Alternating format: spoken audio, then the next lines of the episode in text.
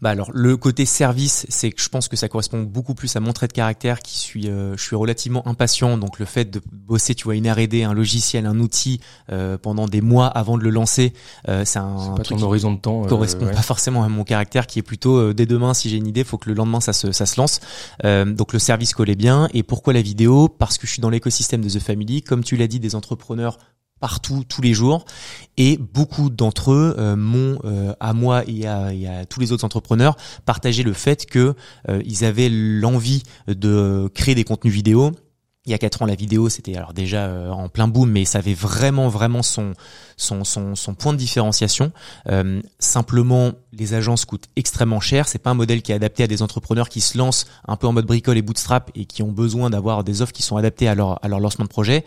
Et pour autant, la vidéo leur permettrait de pouvoir faire une différence de ouf sur leur industrie et leur écosystème. Euh, et donc, du coup, d'un postulat assez simple, je me suis dit, bon, bah, comment est-ce qu'on arrive à avoir une offre qui est accessible euh, pour ces entrepreneurs?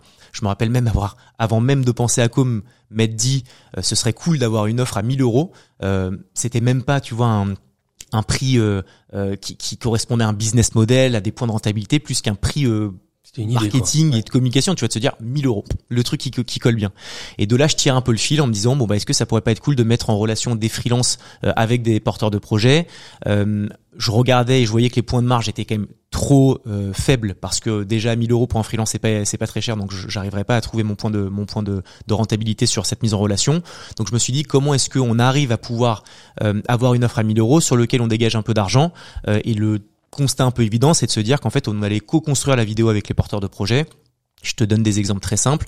Euh, plutôt que de louer un lieu qui coûte vite 1000, 1500 euros pour pouvoir tourner une vidéo, bah c'est le porteur de projet qui va dépanner son appart. Plutôt que de payer des figurants, c'est les potes. Euh, plutôt que d'acheter du set design, de la décoration, bah en fait c'est le c'est le l'entrepreneur qui se démerde pour trouver des trucs à droite à gauche. Et donc en fait de trouver et d'identifier des lignes de coûts euh, qu'on peut réduire parce que euh, l'entrepreneur met la main à la pâte. Donc l'entrepreneur passe du temps mais paye moins cher. Et nous on arrive à trouver un point de rentabilité. Donc ça c'est un peu le constat que je me fais et l'idée que j'en ai. Euh, J'essaie de m'associer rapidement parce qu'effectivement je ne connais absolument rien à la technique pour le coup. C'est quand même génial d'oser se lancer dans un truc dans lequel on connaît rien en, en se disant bah, on va apprendre et on va être légitime. Bah c'est c'est euh, ouais et puis alors je, je, si j'avais pas trouvé la bonne personne euh, potentiellement comme n'aurait jamais existé parce que j'aurais hein. pas pu me, me lancer tu vois. Effectivement Florent est arrivé. Florent est arrivé tu l'as croisé comment lui Florent Vinouz? Alors c'est euh, j'avais fait une story sur Insta en mode je cherche un associé pour lancer une muse etc qui vient de, de, de l'environnement et de l'écosystème de l'audiovisuel. J'ai rencontré pas mal de personnes euh, soit ça fitait humainement et pas forcément euh, en termes de vision, soit l'inverse, et jusqu'à rencontrer Flo. Et, euh, et c'est où j'ai l'impression que c'était comme si c'était hier, mais je vois sa tête arriver dans un écosystème qui est The Family. Lui, c'est un mec, donc Flo a 40 ans, il a fait pendant 20 ans tous les métiers du monde liés à l'audiovisuel, en freelance, en salarié, mais l'environnement de, de l'entrepreneuriat, c'est un truc qu'il connaît pas le moins du monde. Donc je me rappelle il était intéressé par le truc. Il voulait dans la démarche euh, monter un truc. Bah, quand on s'est rencontrés, il m'a dit c'est vraiment le moment où j'ai envie de passer une étape. J'ai 40 ans, j'ai été freelance, c'est pas forcément le plus stable et, euh, et, euh, et forcément, je pense qu'après 20 ans, tu dis ok, bah moi aussi j'ai envie de monter ma propre boîte. Et donc il s'avère que le le, fait de le contacter à ce moment-là correspondait euh, bien à son à sa, à sa temporalité au moment où il avait envie de se lancer. Et donc on échange on discute et un peu comme ça on se dit est-ce que t'es chaud on se lance on teste je lui parle du modèle il le challenge un peu. Et puis avec cette insouciance on se dit let's go se lancer. Et c'est de là qu'Home se, se, est né entre nous euh, pas sur le papier, pas juridiquement. Absolument. bah, le classique, hein, on a mis 3-4 euh, mois avant de créer la structure juridique, mais on se donne ce constat et, euh, et, et l'autre constat qu'on se dit, et là ça a été un très bon move pour Com, c'est de se dire plutôt que euh, de promouvoir nos services avec euh, de la prospection, avec des écrits, on s'est dit, viens on applique précisément ce qu'on allait proposer à nos clients pour nous-mêmes. Donc on a fait une vidéo dans les mêmes conditions que ce qu'on allait proposer à nos clients, un truc qui durait une demi-journée, avec pas trop de budget, un peu à l'arrache avec des imperfections, mais en gardant euh, les traits de caractère importants, c'est un l'humour qui est pour nous euh, un fondamental euh, parce que Flo c'est dans son trait de caractère, moi aussi, et parce que l'humour est un truc universel qui marche avec la start-up, la PME, le grand groupe, c'est un truc qui fonctionne. Et faire des contenus qui sont courts et qui sont dans les codes de ce qu'attendent les gens, c'est-à-dire un contenu court, un, une accroche qui est très marquantes, ce qu'on appelle le scroll stopper, c'est comment est-ce que dans une infinie de contenu que tu vois tous les jours, bah, tu arrives à capter l'attention des premières secondes. Et donc on le fait pour nous. Et la vidéo marche bien, vraiment, elle est gaulerie, elle fonctionne bien, le message Gros reach, je crois, ça, ressemble à quoi les, les, les vidéos stats? Énorme, bah sur Insta, etc., là où on avait déjà une petite audience respective, ça fait quelques centaines ou milliers de vues pas énorme, mais là où en fait ça explose, c'est sur LinkedIn. Euh, Paris est un peu fou parce que moi LinkedIn j'avais exactement 21 abonnés, je n'avais juste j'avais posté une fois en mode je cherche mon stage de fin d'études. Tu vois tu vois en CM en CM2B et euh, et, euh, et donc euh, et donc en fait on se dit viens on balance la vidéo sur LinkedIn. On tente, ça n'existe pas, on sait jamais. Exactement, et puis c'est un truc qui est tellement corpo que potentiellement ça peut mettre un petit coup de fraîcheur. Et au pire on se fait un peu démonter c'est pas très grave. Et en fait on balance la vidéo. Et là ça fait je crois 300 000 vues il y a 4 ans et la vue LinkedIn, tu la connais, je pense, c'est une vue qui est quand même très qualifiée, qui est, euh, qui est un équivalent. Souvent, je dis que tu vois que 300 000 vues euh, sur LinkedIn, c'est peut-être un équivalent d'un million sur YouTube. Tu vois, c'est un truc que je me dis moi peut-être pour me rassurer. Et, à la louche, mais euh, mais donc voilà, il s'avère que ça marche vraiment bien. Ça ressemble à ta cible en plus business parce que toi tu cherches le corporate ou la startup qui sont exactement, là. Exactement. Et comment t'expliques ce reach? Est-ce que c'est la vidéo qui détonnait? Est-ce que c'est, je sais pas je pense que c'est euh, honnêtement c'est un peu de tout. Je pense que la vidéo était vraiment parfaitement construite. Euh, Avec beaucoup d'effets. C'est celle-là. Il y avait pas, d'effets. Tant d'effets que ça. Ou alors les effets que tu vois toi euh, sont peut-être très visuels, mais au final en termes d'effort, de post-prod, c'est assez euh, léger, tu vois. mais je pense qu'elle répondait bien à tous les critères et surtout le bon mot c'était LinkedIn. Encore une fois, c'est c'est on parle tellement de stages, de trucs, de machin, de trucs assez corpo que t'as un moment où t'as un truc où t'as un mec face cam qui était à moitié à Walou dans le dans la rue parce que c'était le scroll stopper arrive sur ton feed bon bah ça, capte un peu euh, l'attention, tu vois. Donc je pense Pour que le ça c'était disruptif et une com qu'on n'avait pas forcément beaucoup vu.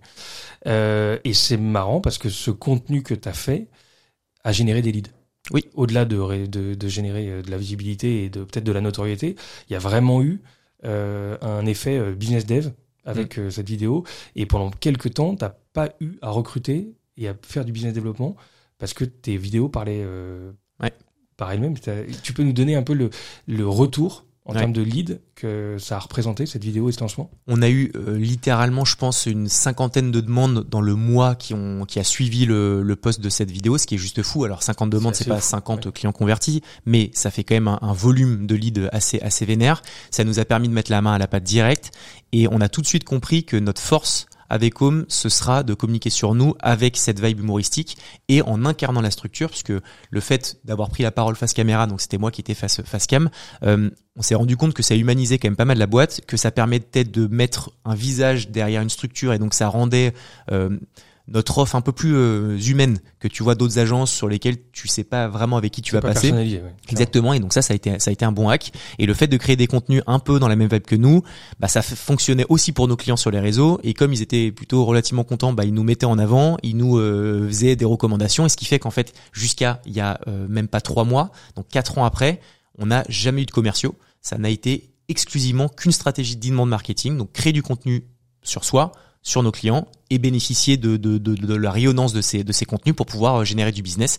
Euh, donc, euh, donc voilà. Et les canaux utilisés, c'est resté LinkedIn ou t'as as eu d'autres euh, Non, c'est devenu. Euh... Alors ça a été LinkedIn euh, à 100%, je pense, les trois premières années. Ça fait un an qu'on est en train d'identifier d'autres leviers comme YouTube, sur lequel il y a, je pense, euh, un, beau potentiel en B2B qui est en train de en train d'apparaître. Euh, on a essayé sur TikTok, sur Insta, un peu plus un peu plus évident. On essaye d'identifier les nouveaux canaux euh, qui seront les le, nouveau LinkedIn potentiellement de demain, sur lequel on aimerait arriver en précurseur pour pouvoir bah, se positionner correctement. Parce que tu vois, là le fait d'avoir commencé sur LinkedIn assez tôt, ça nous a permis tout de suite de cranter avec une belle communauté, sans trop d'efforts entre guillemets.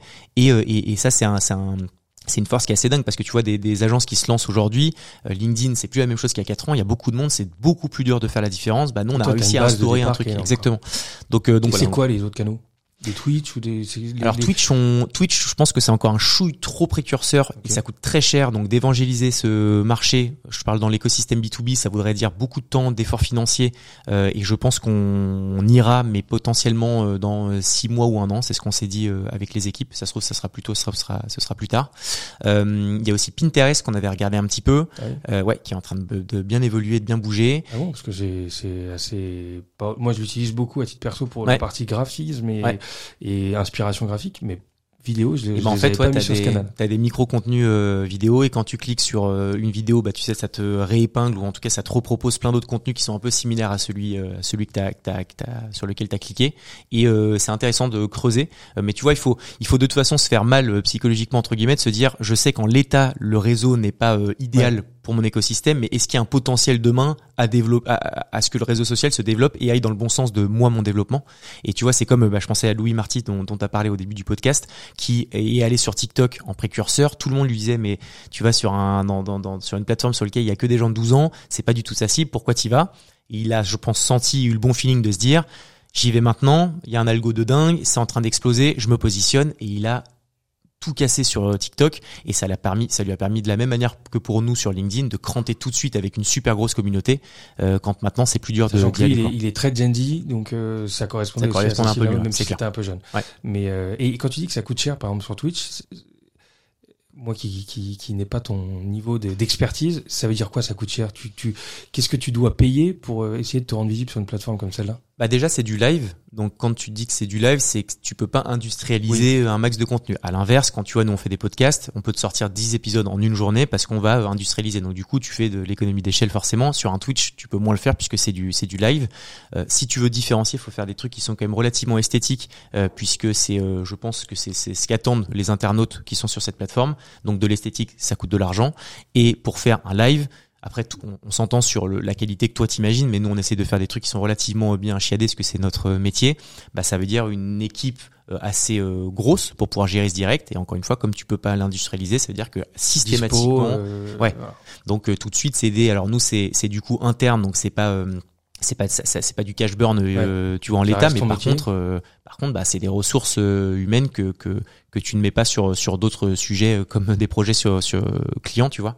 Donc donc ça coûte de l'argent, du temps, euh, mais mais Twitch, je pense qu'il faut regarder ça de très très près parce qu'il y a un moment où ça va être le bon moment d'y aller.